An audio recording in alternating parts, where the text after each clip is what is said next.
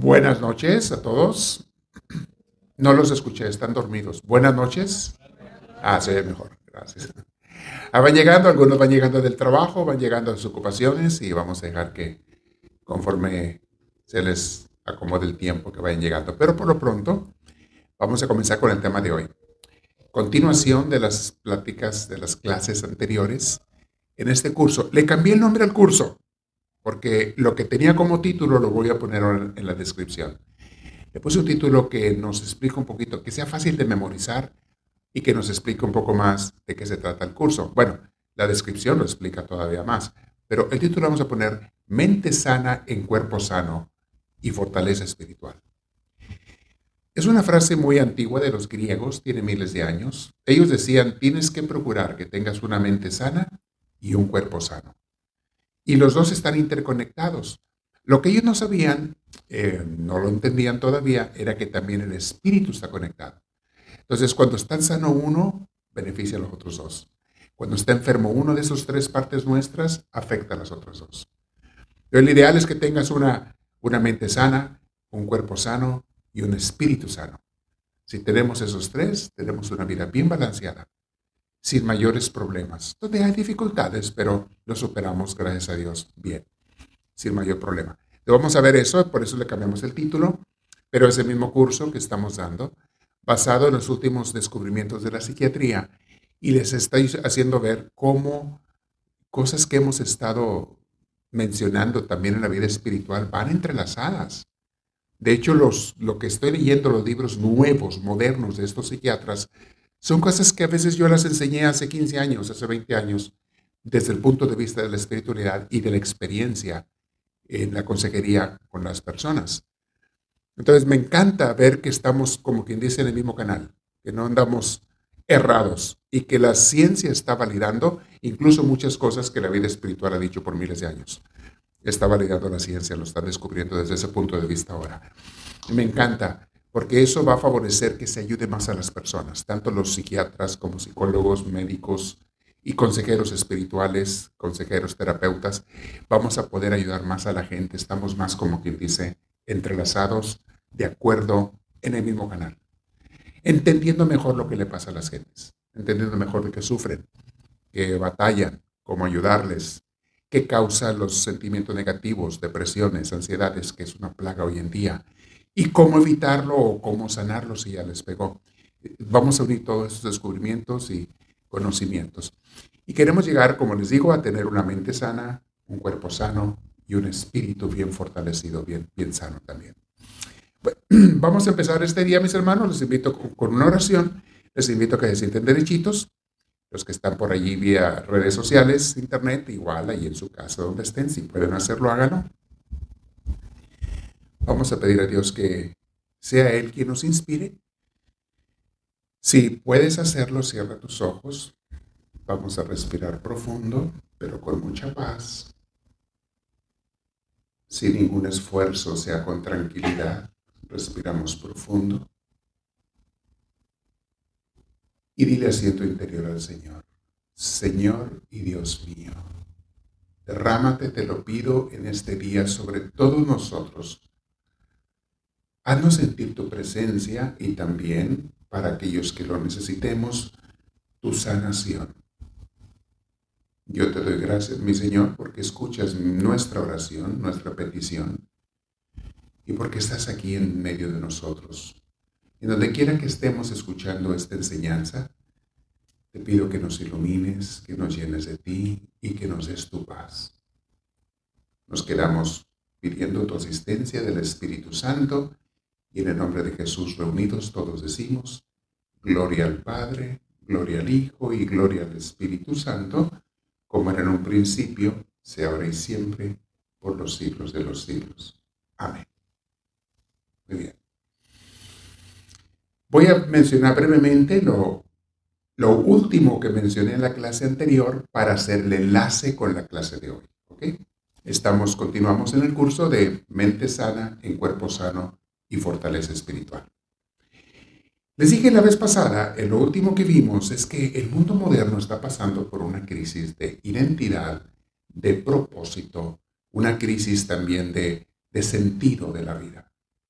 Y mucho afectado, no es la única razón, pero mucho afectado la tecnología moderna, las redes sociales, los celulares, porque ahora la gente está muy distraída, muy desparramada en su mente, en su cerebro, todo mundo en otro mundo. De por sí ya antes estábamos distraídos, ahora peor. Metidos en esas eh, redes artificiales. Digo artificiales porque estamos con gente que no conocemos y escuchamos comentarios de gente que no sabemos quiénes son. ¿Y cómo sabemos que es bueno o es malo ese video que te ponen o esa foto o esa expresión o esa disque enseñanza? ¿Cómo sabemos? Hoy más que nunca estoy leyendo, eh, mandan muchos mensajes que dicen que el Papa dijo esto y que Sócrates dijo aquello y que Einstein dijo el otro y puro mentirero. Son cosas que la gente dice, a veces son cosas buenas, no son cosas malas, pero para que tú les des valor, te dicen que el Papa lo dijo, que la Madre Teresa de Calcuta lo dijo, que Einstein lo dijo. Ya de cada 10 recados que me llegan de que dice que lo dijo la Madre Teresa de Calcuta, uno es cierto y nueve son mentiras. Y no siempre son cosas malas, pero a veces sí meten cosas muy mundanas que dice que lo dijo la Madre Teresa y son cosas que alguien los escribió. Pero dice, y ponen la foto de la Madre Teresa, o ponen la foto del Papa, o ponen la foto de Einstein. Él lo dijo, y luego que Sócrates, y luego que no, que alguno de los filósofos, que Hegel dijo esto, y que Descartes dijo esto. Inventan, inventan, inventan. Y si tú no has estudiado y no conoces lo que estos personajes han dicho, pues te puedes engañar. ¿Cómo vas a saber si es cierto o es mentira? Pero cuando ya has estudiado a estas personas, conoces su lenguaje, sus enseñanzas y lo que han dicho, pues tú ya distingues más bien qué es cierto y qué es mentira. Hay mucho plagiarismo también. La gente copia de uno y dice que ellos lo dijeron. Hay hasta un, por ahí un hombre famoso en YouTube, en redes sociales, que comenzó a ir a mis cursos hace como 15 años, hace más, no, ya hace 20 años, iba a mis cursos cuando iba yo a México. Y compraba todos mis, eran cassettes en aquel entonces, compraba los cursos. Y luego se empezó a darlos y me he encontrado que los dan en YouTube y, y dice que son de él. O sea, y repite hasta los mismos chistes que yo dije. Lo dice en el orden que yo lo dije, el tema, y hasta los chistes que dije, dije ingrato, no seas tan ratero, por favor. Y ahí está. Y la gente, ustedes saben, si les digo el nombre van a saber de qué estoy hablando. Una persona que hay mucho robo, mucha, mucha mentira, mucho... ¿Sabes qué? Yo les digo, no tiene nada de malo que den lo que yo doy, claro, no hay problema. Yo también tomo de otras personas y les digo, fulano de tal dijo esto, como ahora le voy a decir, y sultano dijo aquello. Eso es honesto. Pero si vas a decir lo que yo dije, pues por lo menos di quién lo dijo. No digas, es mío, yo lo descubrí, porque no es honesto, no es honesto. Y hay mucha deshonestidad en las redes sociales. Hay mucha gente, y como te digo, también hay muchas mentiras que dicen que dijo fulano y que dijo sultano, y cómo sabes, todo esto está creando mucha confusión. Bueno, la vez pasada les dije que la sociedad moderna, según el estudio que hizo el ejército norteamericano en los 90, después de la Guerra Fría, sacó este estudio el, ejército norteamericano tiene también científicos, tiene psiquiatras, tiene psicólogos y gente experta en muchas ramas. Y sacaron que el mundo, no lo voy a explicar porque la vez pasada lo expliqué, pero lo voy a mencionar para entrelazar con el tema de hoy. El mundo hoy en día es mucha volatilidad. Todo eh, no dura. Las cosas están un tiempo y cambian y desaparecen. Hay mucha también incertidumbre. La gente no sabe exactamente para dónde ir, qué hacer, qué camino tomar o a quién hacerle caso y escuchar. Hay mucha complejidad también. O sea, el mundo no es fácil de entender. La manera en que se mueven eh, las culturas, las sociedades, el mercado, la economía, el comercio, ya todo el mundo está entrelazado y ya no sabes qué afecta qué y quién causa qué. Y, y, cuando te echan mentiras, que ahorita que por la guerra les vamos a vender al doble la gasolina, y que ahorita por esto, ¿Qué es cierto y qué es mentira de eso? ¿Qué tanto es de veras eso o es un pretexto para hacer más, sacar más dinero? Ya, no sabes. Hay mucho engaño en los comercios, hay mucho engaño en los mercados, hay mucha complejidad, mucha ambigüedad también. La gente no se define por nada. Un día es una cosa, otro día es otra. Un día soy de una religión, otro día soy de otra. Un día voy a una iglesia, otro día voy a otra. Y otro, donde me... Oye, espérame, no estás en ninguna. Enfócate. ¿De dónde eres? No puedes ir un día a una escuela y otro día a otra, y luego un día aquí y otro día allá. Espérate, enfócate. Hay mucha ambigüedad en las personas. Bueno, ya expliqué eso, pero quiero decirles qué está trastornando la mente de las personas. Eso más todos los engaños y, y estrés que te causa el ver tanta cosa en redes sociales. Noticias no se diga. Muy bien. Vamos a empezar hablando hoy de las cosas buenas que te pasan en la vida y más que nada de las cosas malas que nos pasan. Y si se han fijado los que siguen mi oración diaria que les subo a redes sociales, a YouTube y a Facebook y a podcasts, estoy dando oraciones entrelazadas también con este tema, porque estoy estudiando el tema. De hecho, hoy y mañana en la oración voy a hablar de algunos de esos puntos que estoy explicando hoy, pero convirtiéndolo en nuestra oración, que sea nuestra forma también de conectarnos con Dios, que nos ayude lo que estamos entendiendo, aprendiendo para tener una vida mejor. Ok. Hay cosas malas que pasan en la vida, mis hermanos. Esta vida, este mundo no es perfecto. Y así es normal. Ni se asusten. Ni se asusten.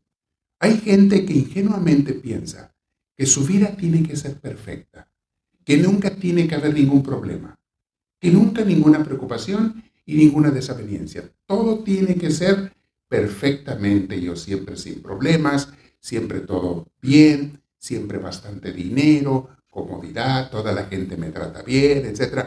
Mis hermanos, eso es un mundo de fantasía. La verdad es que en la vida hay problemas, hay situaciones difíciles, unas más, otras menos, pero la clave es esta. Se puede vivir en paz en medio de todas las situaciones. Se puede vivir en paz. Por eso, mis hermanos, una persona madura no espera que su vida sea perfecta, pero espera salir adelante en cada problema, con la gracia de Dios y con las habilidades y recursos y ayudas que Dios le va dando. No quiere Dios que nadie viva aplastado, deprimido, triste. En la oración que les puse ayer, y lo voy a mencionar hoy, perdón, hoy, y lo voy a mencionar mañana un poquito, mencioné sobre esto. Hay enfermedades físicas que no podemos evitar, de hecho mañana voy a hablar más de eso. Hay problemas que no podemos evitar, pero hay algo que sí Dios siempre te quiere liberar. Hay algo de lo que sí Dios te quiere liberar. No siempre te va a quitar todas las enfermedades, porque las enfermedades son parte o de la vida o a veces hasta del plan de Dios hay enfermedades que son, digámoslo así, naturales, las que vienen con la edad. Con la edad te vienen deficiencias, enfermedades, ya no, ya no te funciona el cuerpo igual que antes. Eso es natural. Ni para qué hacernos. O sea, es normal. Pero lo que no es normal o lo que Dios no quiere es que no tengas paz en la situación en que estés. Y por eso eso es algo de lo que Dios siempre te quiere liberar. Hoy vamos a hablar de los traumas en especial.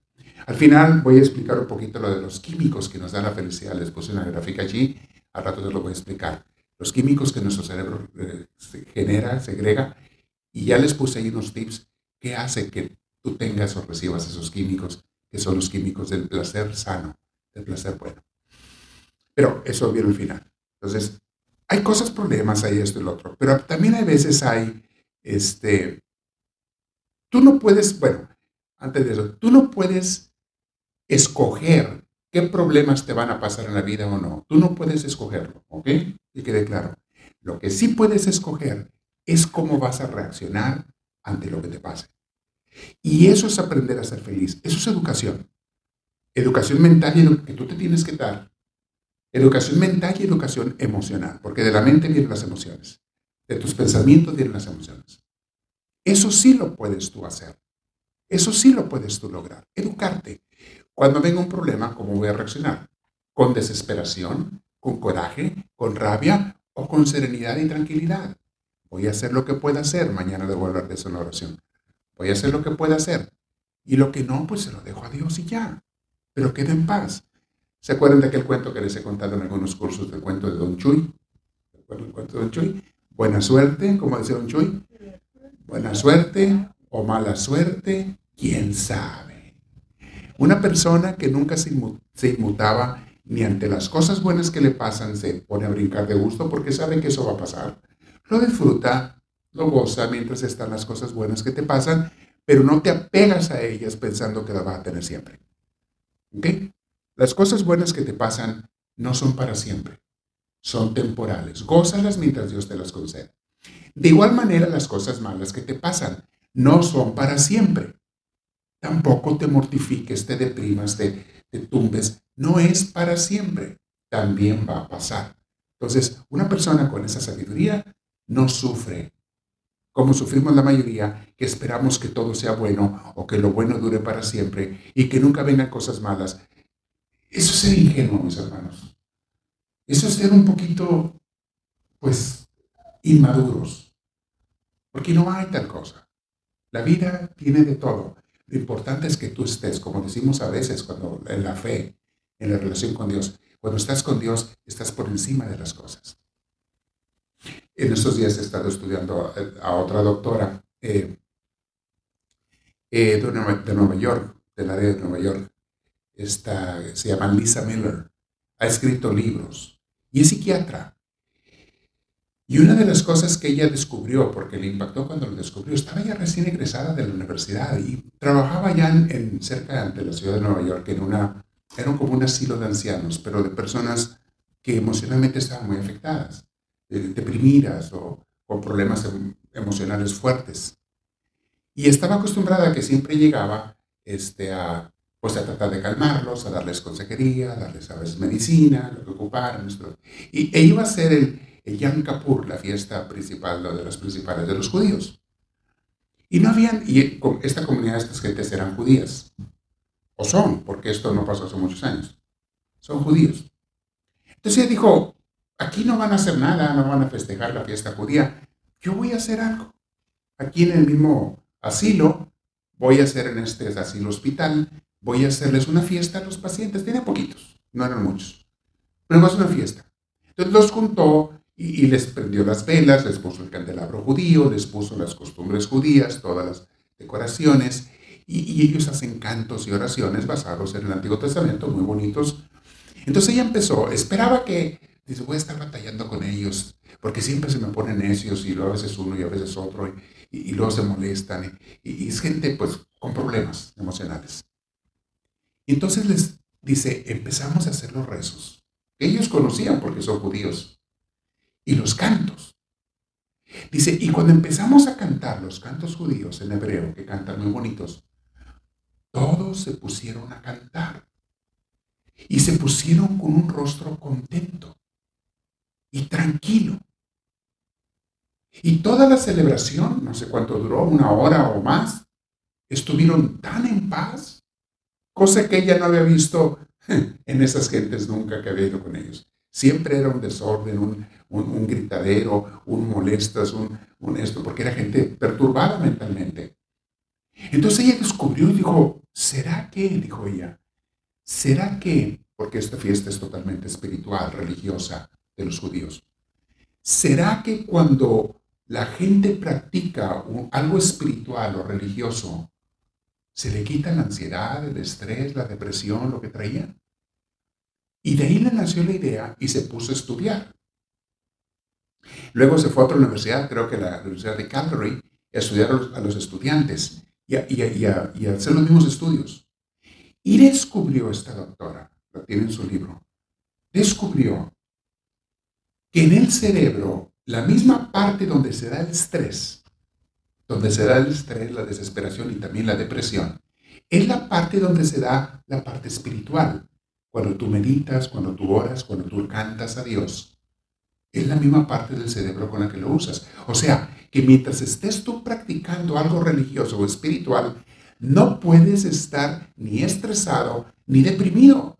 Al contrario, estás relajado estás en paz, estás tranquilo. Y lo estudió en jóvenes y todo, y todavía estoy leyendo su libro y voy a sacar más material de ella, de esta doctora psiquiatra. Empezaron, y luego otros doctores en, en Harvard y en otra universidad, olvido el nombre de la universidad, hicieron estudios también y descubrieron lo mismo, que la espiritualidad es un total sanador de los problemas psicológicos que mucha gente tiene, incluyendo depresión, ansiedad y estrés. Y luego estudiaron a gente que está en las iglesias. Y se dieron cuenta, y luego hicieron un estudio también muy interesante, siete años hicieron un estudio de mamás y sus hijos. Mamás y sus hijos, que son gente religiosas, donde la madre le enseña la religión a sus hijos, y otras mamás e hijos que no son religiosos y, ni practican ningún tipo de vida espiritual ni religiosa, y, y cómo, cómo viven en cuanto a sus emociones, unos y otros. Y se dieron cuenta que aquellas familias donde la mamá a sus hijos les enseña de Dios, esos jóvenes cuando van creciendo sufren muchísimo menos de depresión, de estrés y de ansiedad. Y aquellas otras mamás donde no les enseñan esas cosas a sus hijos, sino solamente les enseñan cosas de la ciencia, es vida o lo que sea, allí los muchachos cuando van creciendo caen mucho más. Pero dijo ella un porcentaje altísimo, la diferencia. Aquellos caen mucho más, esos jóvenes, en depresión, ansiedad y demás.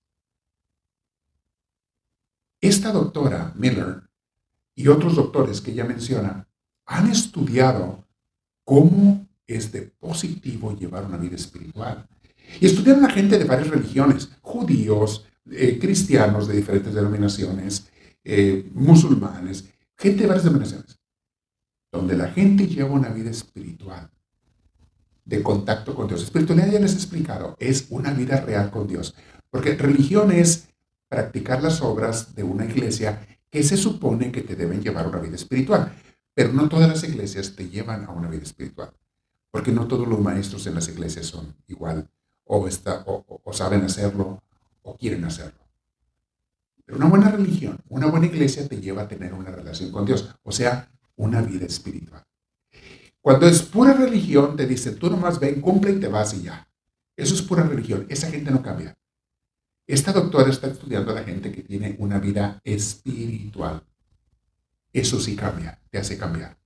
Entonces me hizo bien interesante, voy a seguir estudiándola. Voy a seguir sacando datos de lo que ella ha descubierto y voy a compartirles otros de lo que la doctora eh, Rojas, que estamos eh, compartiendo también, Marian Rojas, eh, ha descubierto eh, en su carrera de psiquiatra y lo escribe en sus libros y en sus cursos. Voy a seguir hablando. Ok. Entonces, no es lo que te pase, sino cómo lo tomas lo que te afecta. Que quede claro eso. Tú te encuentras a gente que pierde su trabajo y está bien deprimida. Y encuentras a otros que pierden su trabajo y dicen, ¡yay! Tengo unos días de vacaciones. Y es la misma situación. Económicamente están igual. Y la misma situación. Uno se deprime, el otro se pone feliz. ¿En qué está la diferencia? El evento fue el mismo. El problema fue el mismo. Es cómo lo tomes. Con la pandemia nos encerraron por semanas y meses. ¿Se acuerdan? Nos encerraron. No pueden salir. Hubo gente que se deprimió y hubimos otros, porque yo estoy entre ellos, que dije, ah, va a ser un tiempo para pasar mucho tiempo con Dios.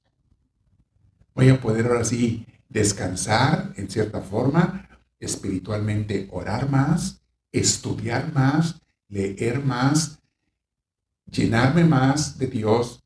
Yo nunca lo vi como una tragedia el que me encerraran, lo vi como una oportunidad. En serio, Nadie me vio a mí deprimido por estar encerrado. Nadie. Estaba en paz, tranquilo. Y, entonces me puse a prepararles más material, pero ahora se lo mandaba vía redes sociales. Así empezó todo este movimiento que tenemos ahora de darles material por redes sociales. Me puse a trabajar el doble y el triple que antes, pero con mucha paz. Sí, a veces me canso, sí, sí, pero disfruto mucho lo que hago. ¿Estresado? No. ¿Cansado? Sí, pero estresado no. Cuando estuve yo en ese tiempo eh, que estuvimos encerrados, agarré un ritmo de oración, de meditación, de estudio, de prepararles clases, de darles enseñanzas en la misa. Hubo veces que hicimos la misa simplemente por vía Zoom o vía eh, Facebook, le hacíamos la misa, ¿se acuerdan? Porque no podía haber gente presente, más que dos, tres que eran los que ayudaban en las cosas del altar y bien separados y con mucha máscara. No es lo que te pasa, es cómo lo tomas. Hubo matrimonios que al estar encerrados se agarraban del chongo y del pescuezo, uno al otro. Y hubo otros que aprendieron a conocerse, a llevarse mejor y terminaron queriéndose más. He escuchado de los dos lados.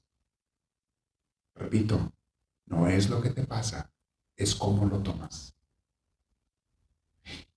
Cuando me enfermé yo de COVID, la primera vez y estuve tirado con el COVID-19, no sabía que era eso, no sabía todavía, todavía no se hacía público. Fue en, empezando el año del, del 2020. Y estuve tirado en cama como ocho días, porque me sentía muy débil. No podía levantarme. Me sentía muy débil. Yo juraba que era un flu. Pues no se sabía que existía el COVID todavía, no se hacía público. Y me acuerdo que estaba tirado con débil, con garganta, con esto, con el otro, pero no estaba molesto, porque aprovechaba todo para orar más, para leer más, para meditar más. A veces como estaba acostado todo el día, me despertaba o no, no dormía en la noche. Dos de la mañana con el ojo pelón, tres de la mañana, cuatro de la mañana con el ojo pelón, porque pues se te descompensa todo, todo tu reloj biológico. Y en vez de deprimirme esas horas por no dormir, me ponía a leer algo, a escuchar un audio, una enseñanza. No me deprimí, se me fue el hambre totalmente. Rebajé 12 libras en esos días, como 6 kilos, hay 6 kilos. Pero no quiero que me dé otra vez. Eso estuvo bien la rebajada, pero lo, lo de enfermedad no. No me daba hambre y no me preocupaba por no comer. Claro, procuraba comer lo saludable, ¿no? Y no me contacté con nadie precisamente porque pensé que tenía un flu y que yo no voy a pegar el flu a nadie. Entonces yo encerrado en mi cuarto y me arribaban, me dejaban comer en la puerta y ahí comía y un caldito, cositas así que, que podía yo digerir, que me caían. Pero nunca estuve deprimido por eso. Y cuando salí de esa, me acuerdo que hasta dije yo, wow, nunca me había pegado un flu tan fuerte. Están viniendo más feos los flus. Entéróme después que no era flu. Todo es como tú lo tomes. Dice por ahí un dicho, sabio es aquel que cuando pierde todo, sabe que no ha perdido nada. ¿Cómo? Medítalo, medítalo. ¿Acaso tienes algo que sea tuyo? Te vayas a llevar de este mundo? ¿O algo con lo que llegaste a este mundo, aparte de tu cuerpo sin ropa? ¿Tienes algo que tú hayas traído? Que tienes que cuidar mucho. Más el cuerpo, pero también ese se va a acabar. No, no es tampoco lo que tengas. Es si disfrutas lo que tienes, sea poco, sea mucho lo que te hace disfrutar la vida, las cosas materiales. No es el tener más, es el disfrutar lo que tienes. En fin, se entiende bien esto, ¿verdad? Que estoy hablando. Muy bien. Entonces vamos a hablar de la cuestión ahora de los traumas. Antes se pensaba, mis hermanos, que los traumas de la infancia te iban a durar toda la vida. Por muchos años se creyó así. Quedaste traumado, ya nunca te vas a sanar. Traes un trauma de la infancia, o de tu adolescencia o juventud, uno, ya quedaste para toda Ya se ha descubierto últimamente que no, que no es verdad. Que bueno, que sí te puedes sanar los traumas. Y más, como les digo yo, cuando metes a Dios en tu vida. Sanas porque sanas. No tienes que vivir en un trauma. Entonces, es algo muy bonito.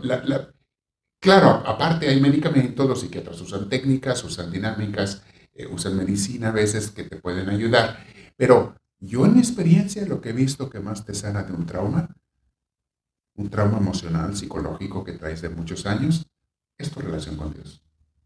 Porque Él te sana, porque te sana. Y ya les he dado el ejemplo de cómo mucha gente que me llega queda sanada. Bendito Dios. Ok. Entonces quede claro esto. Una de las cosas que te van a ayudar mucho, y lo vamos a mencionar en un momento más, lo vamos a explicar más, es el tener buenas amistades, relaciones sociales. Puede ser tu familia, o pueden ser amigos, o puede ser sobre todo una iglesia, una comunidad. Eso te lleva a sanar rápido. Aquí nos llega a la iglesia gente bien destrozada, emocionalmente bien destrozada. Y quizá algunos de ustedes así llegaron aquí. Y no pasa mucho tiempo en que Dios los empieza a sanar y a sanar y a sanar y al rato andan con la sonrisa en la cara. Hay algunos de ustedes que llegaron aquí con cara de mata siete. ¿Quieren que diga nombres?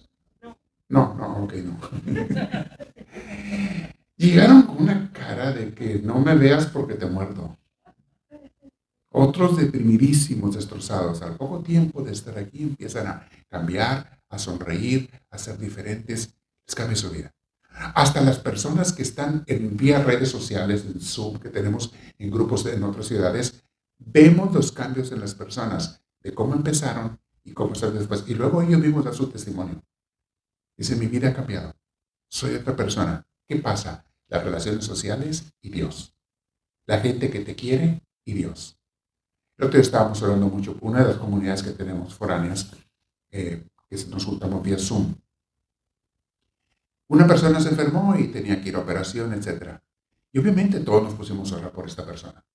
Y nos mandábamos mensajes, le mandábamos a esta persona muchos mensajes vía WhatsApp, vía eh, textos, llamadas, lo que sea. Siempre estuvimos, aunque estamos en diferentes ciudades y distanciados también hasta por la pandemia, los que viven ahí cerca, sin embargo, se había una comunicación total.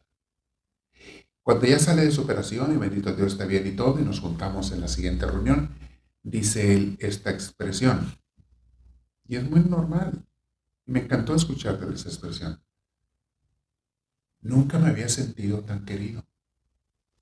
Así fue su frase. Nunca me había sentido tan querido.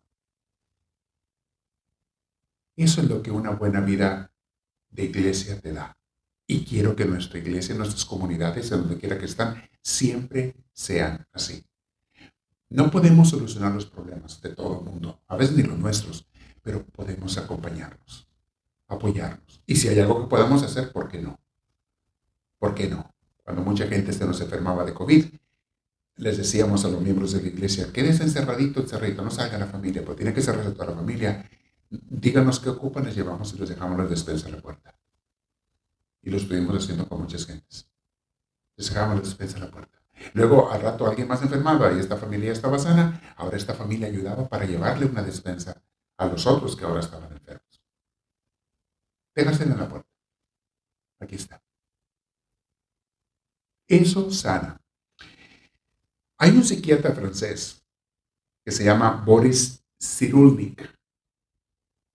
Y él descubrió algo, se ha puesto mucho a estudiar el fenómeno de los traumas, que causan los traumas. Y cuando estaba leyendo sobre él, y lo menciona la doctora Rojas, cuando estaba leyendo sobre él, me quedé yo así como que encantado, porque lo que él descubrió de qué causan los traumas y cómo evitarlos, yo lo he estado practicando, practicando por casi 30 años. Y yo sin haber estudiado esa materia, simplemente por ver lo que pasa en las gentes, lo que causa los traumas y cómo sanarlos, por instinto o por inspiración divina, como ustedes quieran, lo he estado practicando yo con las gentes y me ha funcionado. Y ahora él dice, hemos hecho este descubrimiento y digo yo,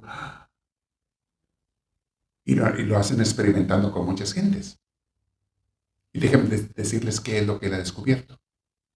Dice este psiquiatra que el ser humano tiene mucha resiliencia, o sea, la capacidad de rebotar de una caída, levantarte de una caída, esto es resiliencia. Pero ¿cómo salen? dice primero estudia cómo se forma un trauma. Dice él, para que se dé un trauma, tienen que darse dos factores para que un problema se convierta en trauma. Un, un sufrimiento grave, una experiencia trágica, una experiencia, un shock, para que se convierta, un abuso, para que se convierta en trauma. Y pasa mucho en los niños. En los niños pasa sobre todo, mis hermanos, porque el niño no tiene mucha capacidad de razonar las cosas, mucho conocimiento para poder no dejarse afectar por lo que haya pasado. Es por eso que muchos de los traumas se dan cuando son niños. Si les hubiera pasado eso cuando son grandes, quizá no les hubiera afectado tanto. Pero es cuando es más vulnerable el ser humano. Un niño, una niña es muy vulnerable en su infancia Y si le pasa algo trágico, se le queda grabado y, se le puede convertir en un trauma. Voy a explicar. El, doctor lo dice, que es lo que le dice que tiene que haber, él lo pone, tiene que haber un doble golpe para que una tragedia, un problema se convierta en trauma. ¿Cuál es el doble golpe?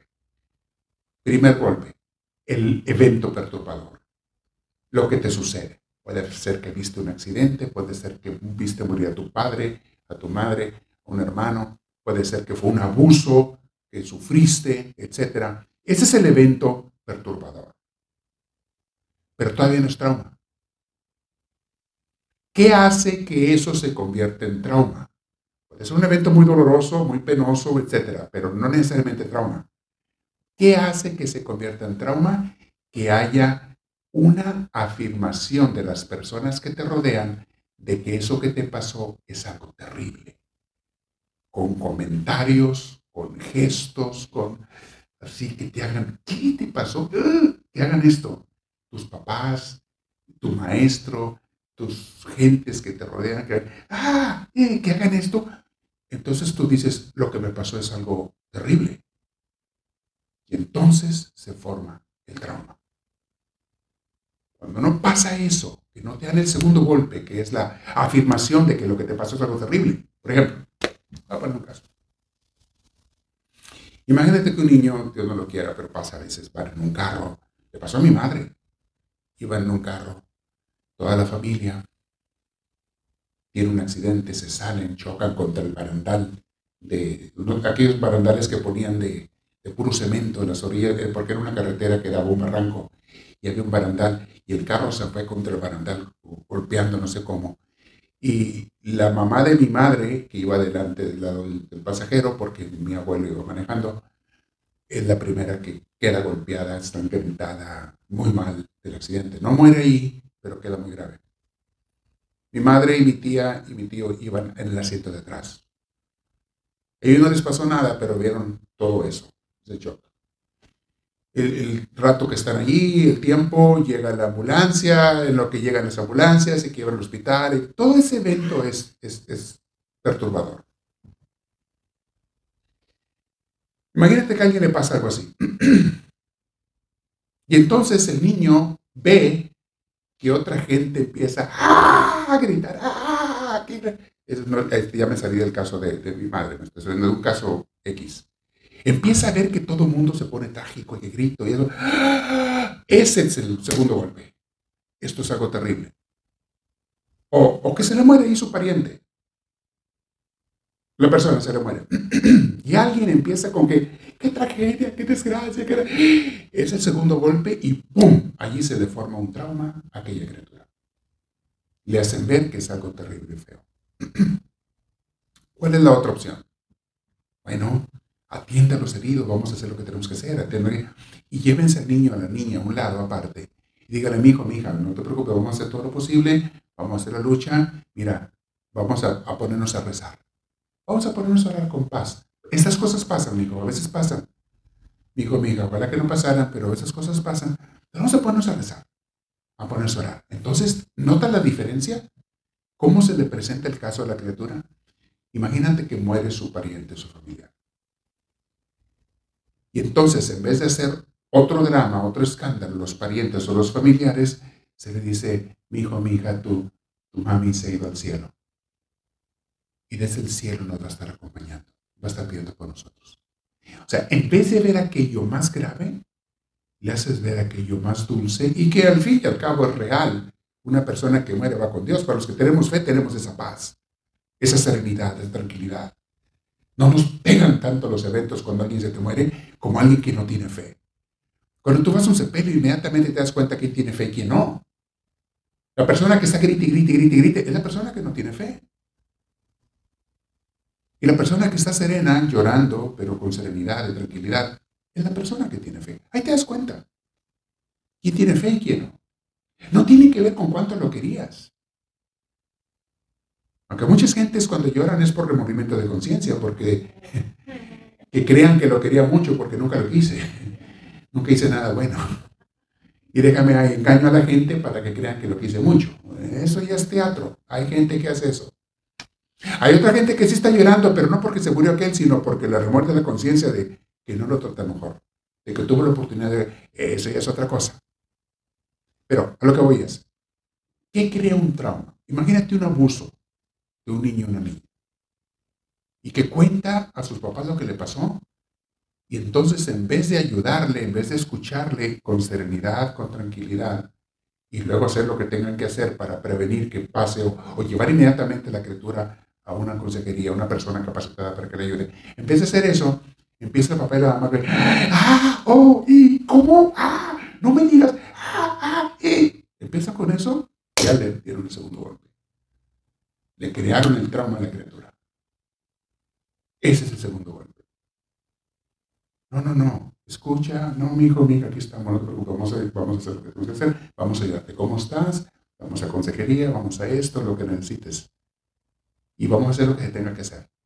Pero a la criatura no le haces ver aquello como una tragedia, sino como cosas tristes que pasan. Tú por dentro puedes estar sufriendo y estar enfurecido y estar lo que quieras, pero no le hagas ver eso a la criatura para que no le crees el segundo golpe. A mí me han llegado gente con traumas. O antes del trauma, me han llegado gentes con, con el dolor grave de algo que les pasó. Yo no me pongo a hacerles ver, ay, sí, qué grave, qué tragedión, qué esto, qué lo... Yo no hago eso. Es lo que les digo que yo nunca lo he hecho por instinto.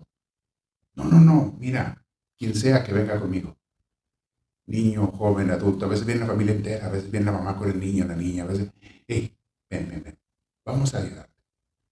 ¿Qué es lo que podemos sacar de aquí? ¿Cómo vamos a dejar que Dios nos sane? ¿Cómo vamos a pedirle a Dios que nos sane, que esto no se convierta en malo? Y de aquí hasta acercarnos más a Dios y dejar que Dios nos bendiga ahora. ¿Qué vamos a hacer? O sea, deja de hacerle ver aquello como una desgracia y procura ayudar a la criatura o a la persona o al joven o al adulto o a quien sea. Ayúdale, no le hagas la carga más pesada. Con tus, metiéndoles tus dramas y tus gestos y tus escándalos y tus, ey, ey, ey. No le hagas la carga, no le crees un trauma a las personas. Esto lo descubrió este doctor. Y cuando lo estaba de Boris Cyrulnik, y cuando lo estaba leyendo dije, wow.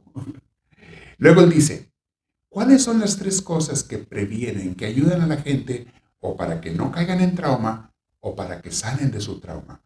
Descubre tres cosas. Número uno, que la persona tenga una fortaleza personal. Eh, a veces es genético, hay personas muy fuertes de mente, hay personas más débiles de mente, pero mucho de ello es educación y cultura. ¿Qué le has enseñado a la persona de ver las cosas? Por ejemplo, si a los niños desde que están pequeños les enseñas que todos un día nos vamos a ir al cielo, te lo enseñas, porque les toca a veces ver, saber que la tía, el abuelo, la abuela, pues se fue. El papá, la mamá, se fue, o sea, murió. ¿Cómo se lo quieres presentar? ¿Como una tragedia para darle el segundo golpe? ¿O como, no, mi hijo, amiga, todos vamos para allá? Es el camino normal por el que Dios nos pone para llegar con Él. Y mira, tu papá, tu mamá, tu tío, tu abuelita, tu perrito, tu gatito, a veces es la mascota, ya está feliz con Dios, en paz con Dios. Mira, aquel dolor se le hace mucho más llevadero y rápido lo sana la persona.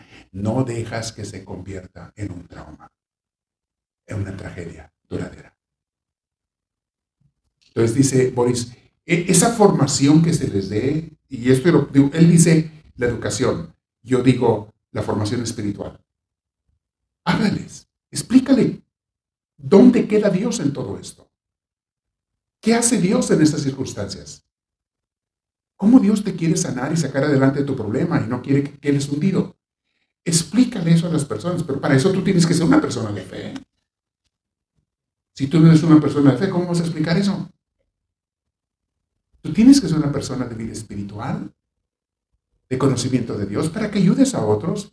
número uno, la fortaleza personal. Número dos, que tenga la persona, para evitar traumas o para sanar de ellos, que la persona tenga una familia apoyadora.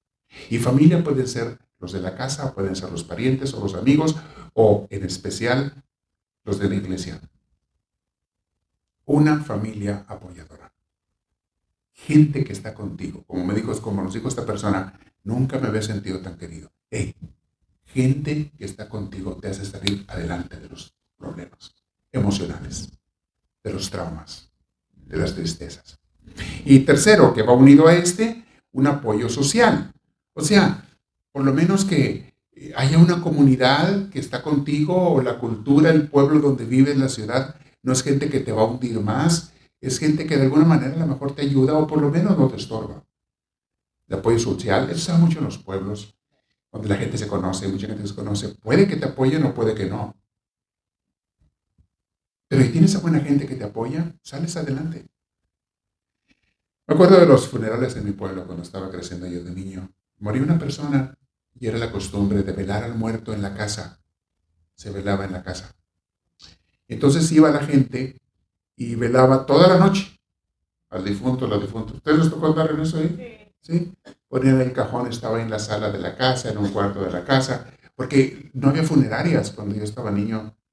Había el sepulturero, pero no era eh, como que llevaron la funeraria, no había eso. Era en la casa. Y te servían café y galletas y pan. Pero iba llegando gente y gente y gente y gente. Y, mientras más haya sido una persona o una familia sociable y amable, más gente les llegaba. No te dejan estar solo con tu pena, te, te apoyan, te ayudan de alguna manera. Te dan un abrazo, que vamos a ver la importancia de los abrazos cuando genera la oxitocina. Te dan un abrazo, te dan un apoyo, te dan esto el otro. Todo eso te ayuda a salir adelante. Y, Boris es irónico, lo, lo, lo menciona. Ok, ahora. Quiero mencionar, porque lo, menciona la doctora Rojas en su libro, algo que es muy cierto. Y este es un consejo para los consejeros, para médicos, para psiquiatras, psicólogos, consejeros espirituales, los que dan el consejo. Voy a mencionarlo porque aquí vemos varios consejeros espirituales. Y algunos de ustedes, aunque no sean consejeros espirituales, tú vas a encontrarte con personas que están sufriendo. ¿Qué tienes que hacer cuando te encuentres con una persona que está sufriendo para ayudarla? Ok. La forma en que le trates y tus gestos le cambian el sentimiento a la persona que está sufriendo. Si tú te portas frío y seco, así, sí, ¿qué le pasó? Ajá. Oh, Bueno, pues ni modo. No, pues ya. Ándale pues. Bye, que le vaya bien. ¿En qué le ayudaste? Pero si te portas amable, no, siéntense, vamos a platicar. Dígame cómo se siente, qué le pasa, esto y lo otro. Una sonrisa. Eh, por ejemplo, los médicos. Los médicos tienen mucho este poder. Los consejeros, los psiquiatras, psicólogos y también consejeros espirituales.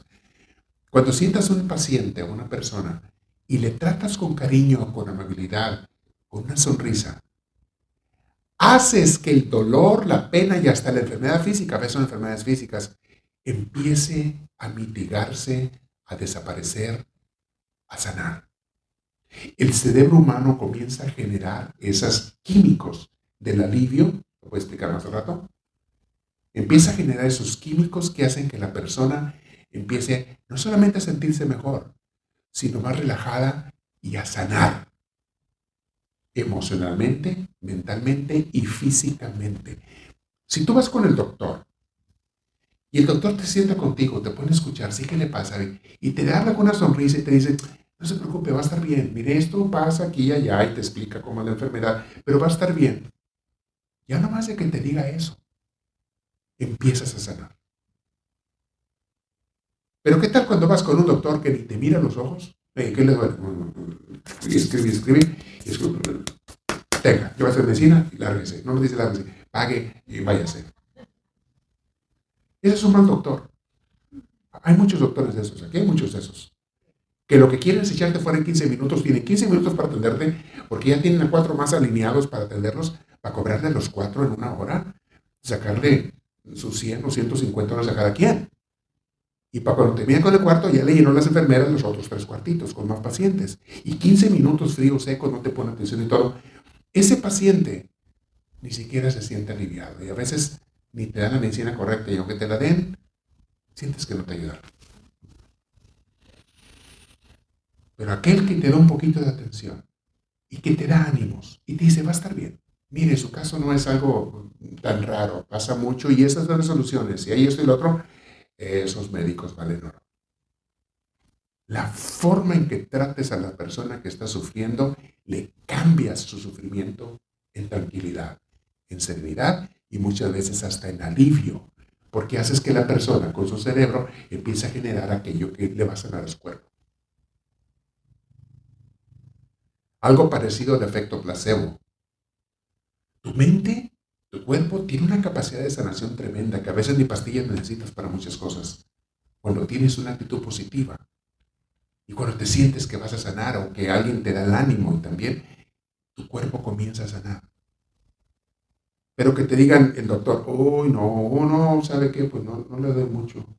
Este, pues yo creo que lo de nada más unos tres meses de vida. Ay, doctor, pues no le puedo pagar la cuenta en tres meses. Ah, bueno, le doy seis. Que me pague. E, ese tipo de gente no te ayuda.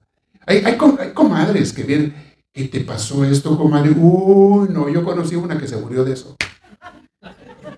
No duró ni tres días. ¿Eso tienes comadre? Oh, no, olvídate, no, no, no. mi amiga, mi amiga murió. Qué ánimos, ¿no? No me animes tanto, comadre. Esa gente, quítamela de aquí, Diosito, no quiero ni verla. En vez de animarte, te hunde más. Muy importante la forma en que le hables a las personas.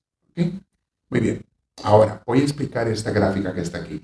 Los químicos que nos alivian las emociones negativas y nos... Y esos químicos los genera tu cuerpo de una forma natural son químicos, son... No quiero usar la palabra drogas porque las drogas que la gente consume hacen que tu cuerpo genere esto, por eso se sienten bien, pero lo obligan, lo forzan y luego terminas peor que como estabas. Y luego tu cuerpo ya no encuentra su propia felicidad porque ya ocupa droga, se acostumbró. Y llega un momento que la droga te destroza la capacidad de tu cerebro de generar estos químicos y ya ni con drogas eres feliz. Y es donde termina la gente con eh, paranoias, con visiones, con esquizofrenia, locos en la calle, homeless, terminan así porque quisieron abusar de estas cosas. Y mis hermanos, con la naturaleza no se juega. Con la naturaleza no se juega. O es como Dios la hizo, o vas a sufrir las consecuencias. Todo se cobra, todo se paga. ¿Cómo que voy a tener unos alegrones con, alcohol, con drogas y todo, y no va a haber consecuencias? Claro que va a haber consecuencias. Va a haber el otro extremo. Así como te levantaste artificialmente, vas a caerte realmente, pero feo, peor que como estabas. Todo eso se cobra. Vamos a ver qué es lo cuando es natural, cuando es bueno y cuando es artificial, como te destroza. La dopamina es un neurotransmisor y es generada en el hipotálamo. Casi todo se genera en donde está la materia gris, en el centro de tu cerebro, la parte de adentro está la materia gris, ahí está el hipotálamo, ahí se generan muchos de ellos y muchas veces son este, transmitidos por la glándula pituitaria, que es parte también de nuestro cerebro. Pero, ¿qué, hace que tu cuerpo genere esas, químicos que son bien bonitos, que te hacen sentir muy bien, pero de una forma natural? Dopamina es uno de ellos. ¿Qué lo genera? Que descanses bien, que duerma tu cuerpo lo que necesitas. Te sientes tan bien en la mañana. Te sientes, les ha pasado que, ay, me levanto tan descansado y, en un ambiente, en un mood, en un, de un ánimo bien bonito. Dopamina, porque descansaste bien. Tu cuerpo te está dando las gracias. Es la manera en que el cerebro te da las gracias por haber hecho lo correcto para tu salud. ¿Qué otra cosa la causa? celebrar un logro, cuando ganas un triunfo, un título, te dan el certificado de la escuela, eh, te lo ganaste, un aumento, eso también te genera dopamina, te sientes muy bien. Y el hacer ejercicio. Les he explicado el high de los atletas. Después de hacer ejercicio y haces mucho tiempo, o, haces un buen cardio, y después te sientes tan rico, tan relajado, sientes tan bonito, tu cerebro genera dopamina para darte las gracias porque hiciste lo que es saludable para ti. Cerebro te recompensa. Te sientes bien porque hiciste lo correcto. Bien. Vamos a seguir acá abajo. Serotonina. ¿Qué te genera la serotonina? Es otro químico que te hace sentir muy bien. Cuando das gracias por algo que te dieron. Ser agradecido genera serotonina en tu cerebro. Y estás contento. Cuando das gracias, cuando reconoces, por eso les digo que a Dios hay que darle gracias todos los días, por las cosas que te da. ¿Y qué pasa cuando haces eso? Tu cerebro genera la serotonina. Por eso ya les he dicho que no puede estar agradecido y triste al mismo tiempo. Ninguna persona agradecida puede estar triste al mismo tiempo, porque tu cuerpo, tu cerebro genera la serotonina. Estás feliz cuando das gracias. Una felicidad normal, no es exagerada, porque esto no es exagerado, es balanceado, para que no te afecte, porque todo en exceso, en abuso te daña. Y lo que hacen las drogas es abusar de estos, hacer forzar al cerebro que genere estos químicos. Te sientes muy bien, muy high, sí, pero luego vas a pagar las consecuencias. Tu cerebro queda destrozado. Disfrutar la naturaleza. Hay gente que sabe hacerlo y gente que no sabe hacerlo. También se tiene que aprender eso para la gente que... Aquellos que nacieron en cemento, así les digo yo, no conocen ni la tierra, nacieron en cemento, el día que ven un árbol se asustan, creen que es un monstruo. Gente que no conoce la naturaleza. Le dicen, vamos al campo. Aquí no, yo no. Ah, a mí no me saques aquí del cemento, del restaurante y de los lugares. Ah. Por eso esa gente nunca genera esa serotonina, nunca. Cuando tú aprendes a apreciar la naturaleza, conectarte con ello, es el cuerpo de Dios. Gozas tanto, yo gozo tanto estar entre árboles, en, un pasto, en un jardín, en, o ir a un, parque. Los parques nacionales me encantan en este país, estamos muy bendecidos con ellos. me, dejo, me dejo llevar por el gozo y el agradecimiento a Dios. Y entonces estoy generando, dos químicos. Agradecimiento a Dios con la dopamina y, el estar con la naturaleza, con la serotonina. Dos químicos que dan mi cuerpo. Estoy feliz estoy en esos lugares. Hasta duerme uno más a gusto y hasta la comida te sabe más rica comer abajo de un árbol en una mesita que pongas ahí. Te sabe que el sándwich simple que hiciste, te sabe a gloria. ¿No les ha pasado? Te echas unos taquitos de papa con huevo, de frijoles ahí, te los echas. Te saben a gloria comparado a lo que te saben en tu casa. ¿No es cierto? Porque estás en ese ambiente. Estás en algo natural, algo hermoso. Eso te genera, cuando estás feliz, te genera la serotonina. Ahora, ¿qué genera la oxitocina? Que le llaman la hormona del amor. Cuando quieres y te sientes querido. Un abrazo cariñoso, un saludo sentido, una sonrisa que te den o que das. Jugar con tu perrito, la meditación, meditar, orar, todo eso te genera oxitocina. En, la meditación eh, estás en contacto con Dios. Es una forma de abrazar a Dios. Y la oxitocina hace que te sientas muy bien. Qué rico se siente cuando te sientes querido, aceptado, ayudado, apoyado y tú también quieres a los demás. Tu cerebro está generando la oxitocina. Por eso tengan siempre expresiones de amor, empezando en tu casa. Ay, no, es que este viejo lo veo todos los días, ya que no, no, dale su abrazo. Al niño, pues ya te acostumbrado. No, no, no, no, no, desde su abrazo, desde su beso, desde su bendición, dele, hey, ese contacto físico, esas expresiones de amor, de cariño, empezando desde allí, mis hermanos, eso te genera oxitocina a ti y al otro. Yo tengo mis perritas, que gusta a un lugar. un día esto lo voy a traer aquí, se asusten de todo el relajo que hacen. Van a empezar a brincar de las sillas. No, pero son muy juguetonas. Y estoy trabajando. Y a veces estoy escribiendo y contestando llamadas y esto y otro. Y de repente digo, ya, y después de dos horas de trabajo digo, espérame, ocupo una inyección de oxitocina. Hago pausa, bajo, voy con mis perrillas a jugar un ratito, me empiezan a brincar por todos lados, me están brinque, brinque, brinque, brinque, y mordiendo y, y lengüeteando, dando besos como dan besos los perritos y todo. Y, me llena de oxitocina. Que una mascota te causa eso, pero te dicen los psiquiatras, tenga un animalito que tú puedas tocar y acariciar, un conejo, un gato, un perrito, un algo, que tú, eso te genera oxitocina, te quita el estrés. Te alivia. Más atiéndolo bien si lo vas a tener, no lo vayas a maltratar. Cuídalo. Su comida, su cuidado, todo. Vacunas, etc. todo eso te ayuda. Aprovechen, y son cosas que a veces no son tan complicadas.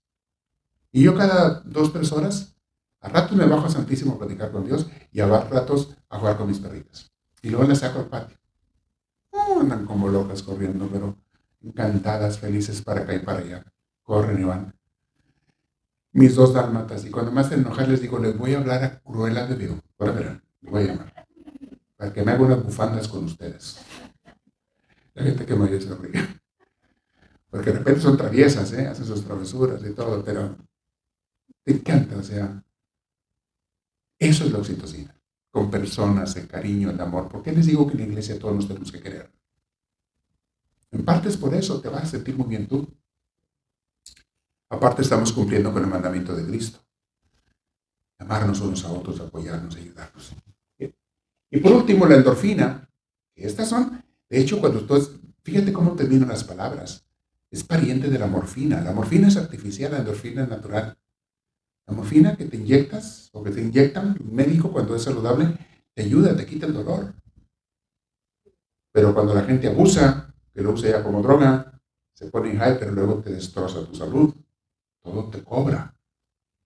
¿Qué hace? ¿Qué, qué te hace que te genere endorfina? Bailar. La gente que le gusta bailar. Sí, divertirte, bailar, endorfinas cantar, una fiesta, sonreír, estar con los amigos. Es una fiesta, reír, cantar, bailar, hace que tu cuerpo genere endorfina. Te sientes muy bien. Ahora saben por qué se siente muy bien cuando está con gente querida así. Porque tu cerebro está generando esos químicos. Mis hermanos, les dije hace rato, el problema no son los traumas, no son las cosas que te pasan, es cómo los tomes. Se puede ser feliz en la vida, nos pasan cosas tristes, pero también podemos tener cosas agradables. Hay cosas que nos quedan que no cuesta nada. ¿Cuánto me cuesta a mí hacer una pasta? Me ayuda para mi salud, pararme cada tanto tiempo, ir a abrazar a mis perritas. ¿Cuánto me cuesta? Pues, no me cuesta, al contrario, me, me llena, me descansa, me desestresa. Ver a alguien, ir a bromear con alguien de la casa, eh, ir a dar un empujoncillo ahí, este, un chiste o algo, te llena, te desestresa, te...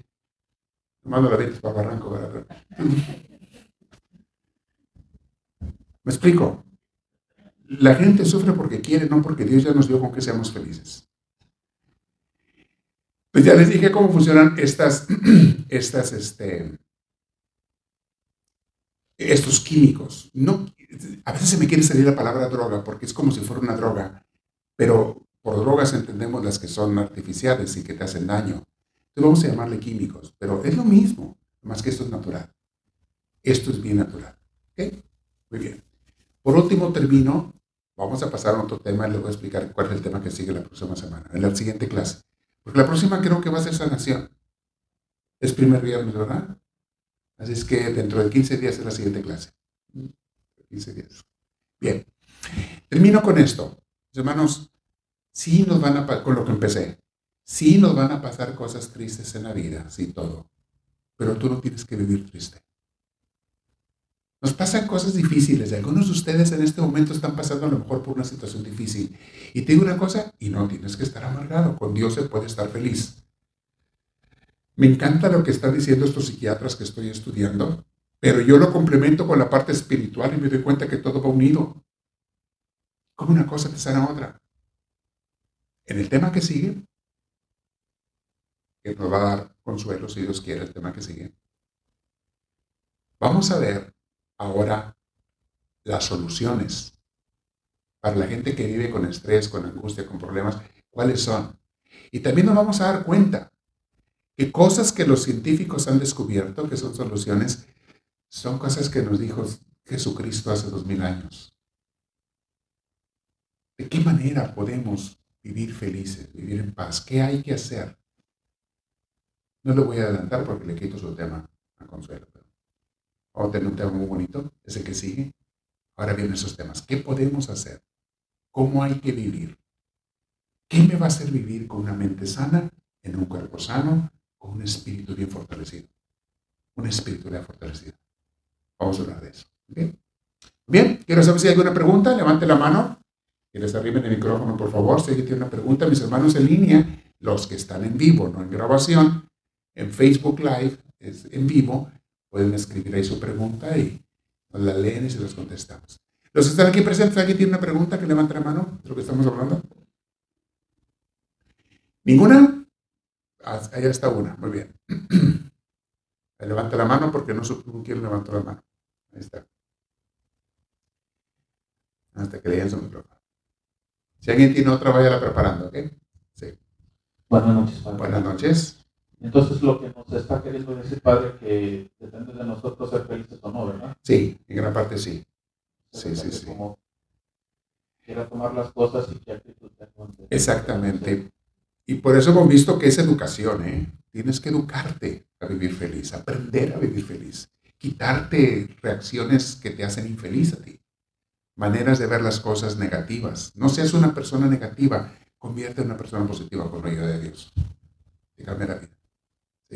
En parte, eh, de lo que estaba diciendo, Padre, de que aquí muchos hemos sido sanados y yo pienso que muchos de nosotros tenemos, a veces, cuando hemos sido eh, bueno, hemos tenido experiencias, ¿verdad? Todos con familiares o eh, seres queridos y hemos sido lastimados y también hemos lastimado.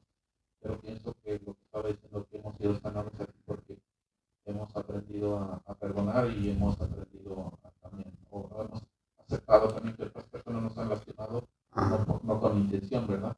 Entonces, por, por esta razón, obviamente, hemos, estado sanando algunos de, de nosotros, incluyéndome a mí. Sí, sí es cierto.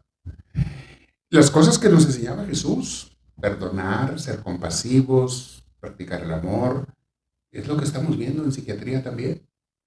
La psiquiatría te aconseja que hagas esas cosas para que no te traumes. Pero Jesús lo dijo hace dos mil años.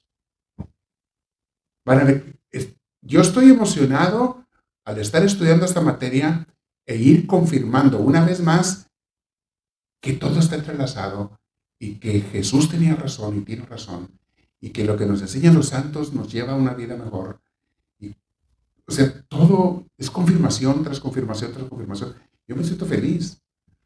Y me siento feliz porque he estado practicando muchas cosas que ahora los científicos están descubriendo y dicen es que ya lo comprobamos con muchas gentes y vemos que esto funciona.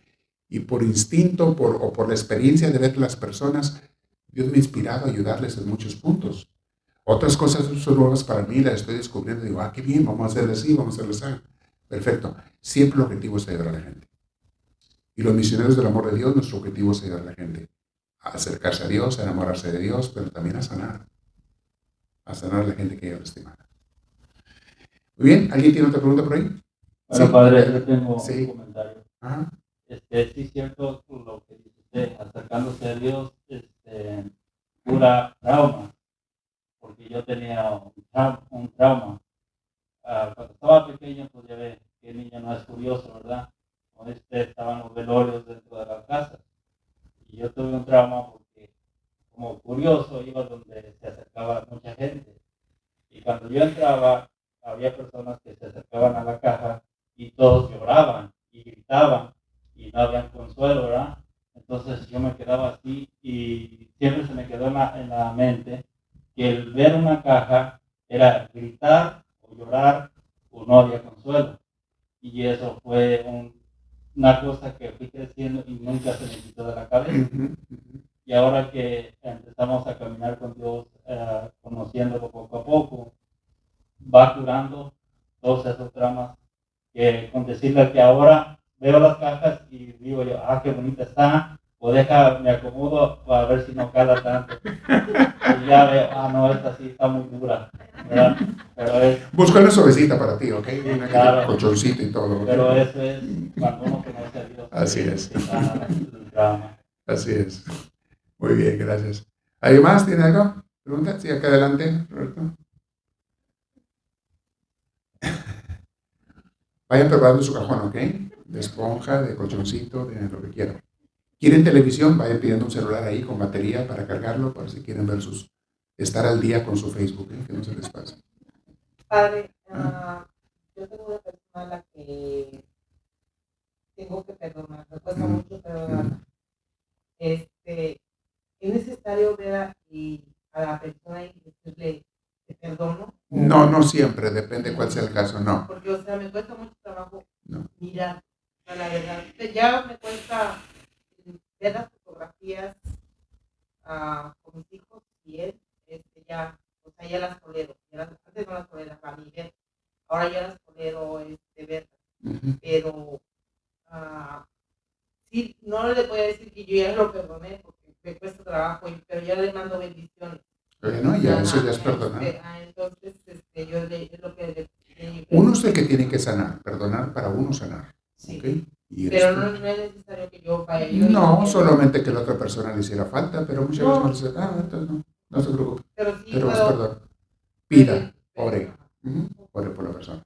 Exactamente. Yo les he dicho que nadie puede orar por una persona y odiarla al mismo tiempo. ¿eh? No se puede. La mejor manera de perdonar es que ores por esa persona. Y te vas a dar cuenta que lo perdonaste cuando ya puedes orar por esa persona, porque antes no puedes. Cuando tienes un rencor, no puedes orar por esa persona. Y es cuando le vas a pedir a Dios su ayuda. Dios mío, sáname, ayúdame perdonar para que pueda yo orar por esa persona. Cuando ya eres capaz de orar, ya has perdonado. Esa es la señal. No significa que sientas mucha felicidad de ver a esa persona, no, tampoco. Pero por lo menos ya has perdonado. Ya no, ya no te estás apegando al rencor y al coraje. Lo has tirado a la basura. Gracias a Dios. Muy bien, vamos a hacer la oración final. Siéntese derechitos. Primero la oración, ya están ahí. Vamos a ponernos en presencia de Dios decimos, Dios Santísimo, gracias mi Señor, porque tu amor es infinito, porque tú nos abres las puertas para la felicidad, pero enséñanos a descubrirlas, a descubrirte a ti, y a junto contigo caminar por esta vida en esa paz que tú nos quieres dar. Para mis hermanos que están aquí y lejos, en donde quiera que estén, Señor, ahí te pido que vayas a tocarlos. Bendícelos, sánalos, Señor. Tú sabes el mal de cada quien. Mis hermanos que están escuchando esta oración, en donde quiera que estés, recibe la sanación de Cristo. Que entre a tu cuerpo, que entre a tu mente, a tu alma y corazón. Yo te doy la sanación del Señor y te bendigo en esta noche, en el nombre del Padre, del Hijo y del Espíritu Santo. Amén. Me despido de mis hermanos en redes sociales, que Dios los bendiga y nos vemos en la siguiente clase, cada ocho días. No se la pierdan y todos los días la oración diaria. Ahí está, YouTube, Facebook, podcast. Busquen a Misioneros del Amor de Dios. Me Dios los bendiga.